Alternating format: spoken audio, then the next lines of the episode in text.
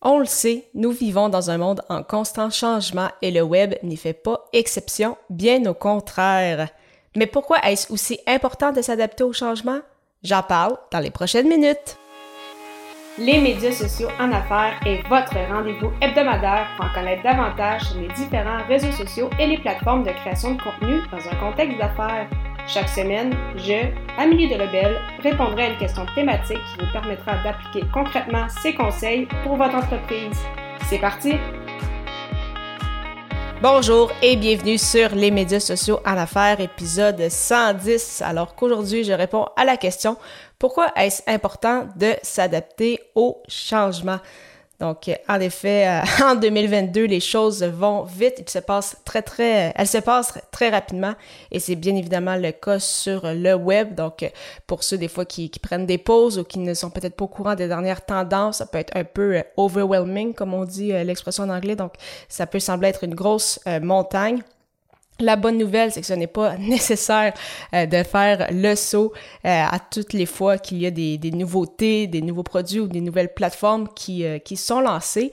Mais c'est vrai que c'est tout de même important de se renseigner sur le sujet, voir si ce serait peut-être une possibilité pour vous d'utiliser cet outil ou de rejoindre cette plateforme pour développer votre entreprise, pour développer votre expertise et peut-être atteindre, c'est ça, votre clientèle cible qui se retrouvera là peut-être pour euh, justement sur, sur cette plateforme-là. Donc, en effet, euh, quand on voit des quand on voit des, nouvelles qui, ressortent ou des plateformes qui semblent être intéressantes, y, jeter un, petit coup d'œil peut euh, quand même ne pas être ne pas être négligeable, même si ça ne veut pas nécessairement dire qu'on va tout de suite rejoindre cette plateforme ou ça ne veut pas nécessairement dire que pour le moment c'est intéressant pour nous, mais c'est ça, garder un œil attentif sur ce qui déroule dans, l'écosystème du web est quand même toujours, euh, ça peut toujours être utile parce que en connaissant ce qui s'en vient, ça vous permet également de faire euh, des changements pour votre entreprise, euh, pour vos clients et pour vous-même.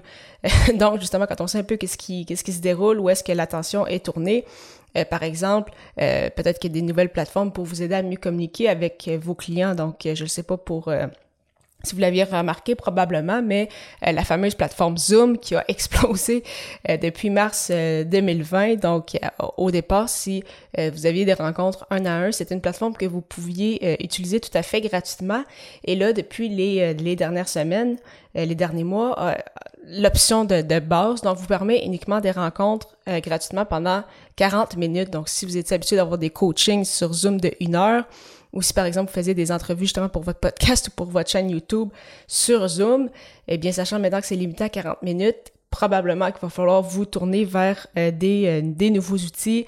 Euh, si par exemple, je pense à Messenger, donc c'est une belle façon de, de communiquer avec son audience, par exemple, de créer des, des groupes sur, justement sur, sur Messenger, mais on sait quand même qu'on n'est pas à l'abri de certains peut-être problèmes techniques, comme on a vu par le passé avec Facebook et Instagram qui décidaient que plus rien ne fonctionnait pendant une certaine période de temps.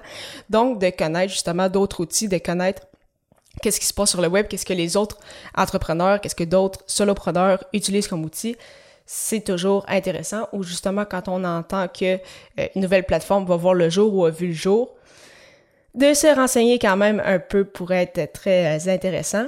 Et euh, j'ai parlé de nouvelles façons pour communiquer avec votre audience, mais c'est exactement le même principe pour créer du contenu. Donc, on le sait euh, que justement pendant plusieurs années, bon, mais Facebook a fait cette figure de proue, Instagram également qui s'est très très bien adapté. Euh, là, depuis un an ou deux, on parle énormément de TikTok. Donc, ça ne veut pas nécessairement dire que vous devez vous retrouver sur ces plateformes, mais quand même savoir qu'est-ce qu'il y en est, essayer de comprendre la plateforme, peut-être juste vous créer un compte euh, personnel pour justement euh, voir comment on crée du contenu. Certainement que le, temps que vous allez passer là-dessus ne sera pas euh, du temps perdu pour justement comprendre un peu plus cet univers et ça vous permet également de découvrir ce que vous aimez faire si euh, finalement vous vous rendez compte en faisant des, des reels sur Instagram ou justement des vidéos sur TikTok. Euh, oui, vous sortez de votre zone de confort assurément pour, euh, pour beaucoup de gens. Mais peut-être qu'en le faisant ça, vous allez réaliser à quel point que vous aimez ça, peut-être faire du montage, que vous aimez quand même ça, justement le, le format court, donc justement d'y aller avec votre créativité. Et donc, vous allez peut-être trouver une nouvelle façon également de créer du contenu que vous aimez. C'est un peu la même chose avec les gens sur, sur Clubhouse qui aiment beaucoup l'audio. Euh, vous pouvez décider maintenant ou non sur Clubhouse si vous souhaitez enregistrer une salle ou non. Vous devez avertir les gens qui participent dans ces fameuses salles-là.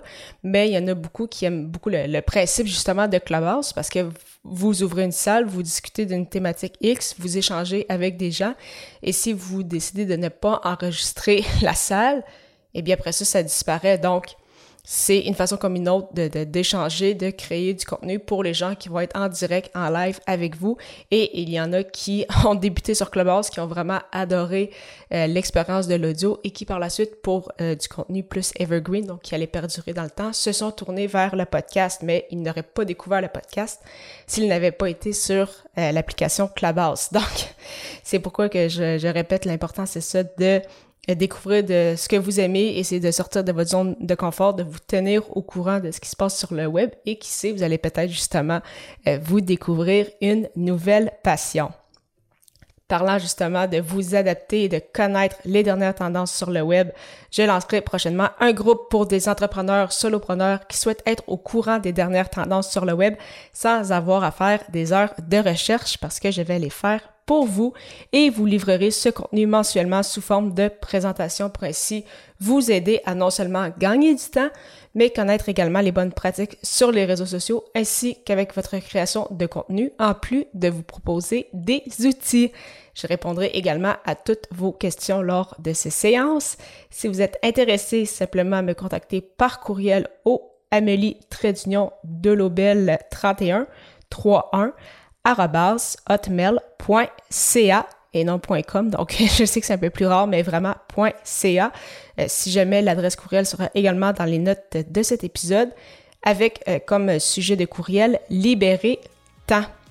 Au plaisir de vous retrouver lors du prochain épisode pour répondre à la question comment et pourquoi devenir antifragile. Bonne semaine!